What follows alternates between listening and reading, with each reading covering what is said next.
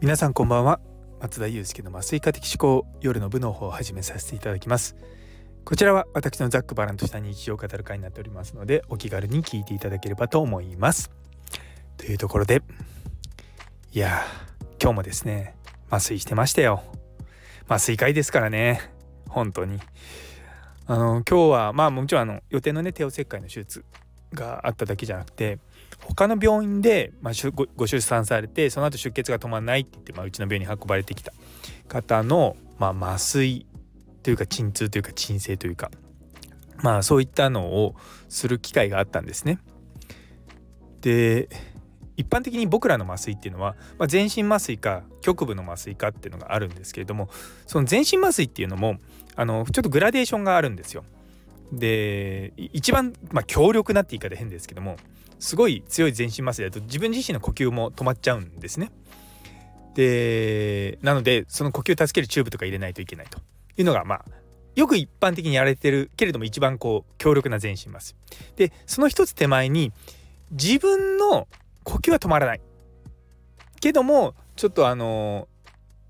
意識がなくなると絶根が落ちるじゃないですかいわゆる気道が閉塞するみたいな睡眠時無呼吸的なあの感じになっちゃうでそういうことが起こる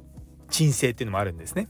でそういった時はその呼吸に何かこうチューブを入れたりとか、まあ、ちょっとサポートするようなものを入れるだけで十分で、まあ、集中は意識はないけれども自分自身のまあ力で呼吸してるっていうのがあるんですよ。でこの2つが大きく全身麻酔と呼ばれているものなんですけれどもその1つ手前の状態でそういった管とか入れないけれども意識がまあ朦朧としてたりとか場合によっては失ったりとかするっていうのがあるんですね。でそれが鎮静って言うんですよ。英語で言うとセデーションってセデーションって言って、まあ、気持ちを落ち着かせるっていう意味なんですよね。まあ僕らはよくセデーションセデーションって言うんですけどもそうでそれを今日やってたんですよ。で実はこのセデーションっていうのはある意味全身麻酔よりも難しい部分があるんですね。っていうのはあの量が多くなりすぎると先ほど言った通りその、まあ、絶根というかその自分の軌道が空気の通り道が閉塞されちゃったりとかするんですね。でそれが危ないので、まあ、そういったものサポート手でサポートしたりとかすることもあるし、まあ、極力そういったことにならないように薬をちょっとずつちょっとずつ足すんですよ。で、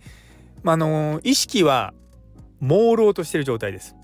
でどんな感じになるかっていうとあの飲み会の時みたいにみんなでこう楽しく話してるんだけれども後から思い起こすと「あれな俺な何喋ってたっけな」って思うようなそんな状態です。鎮静っていうのは。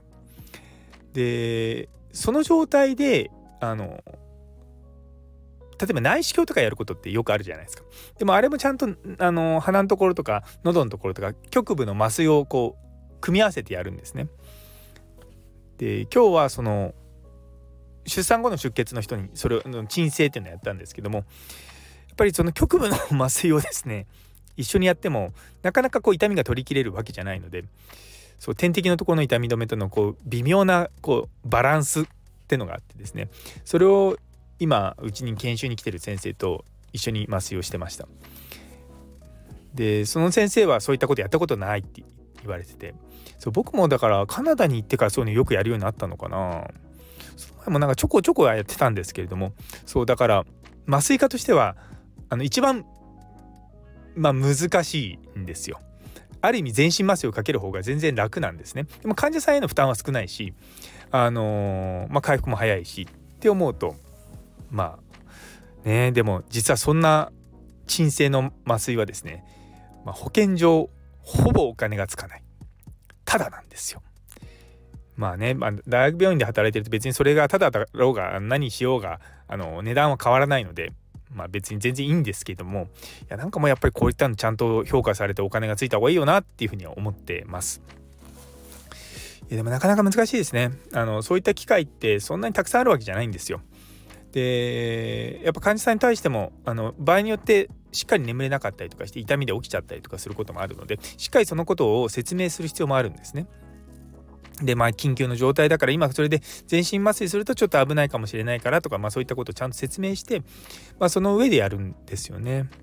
あそういったのをですね、まあ、どうやって技術としてこう伝えていくのかっていうのを今日悩みながらやっておりました。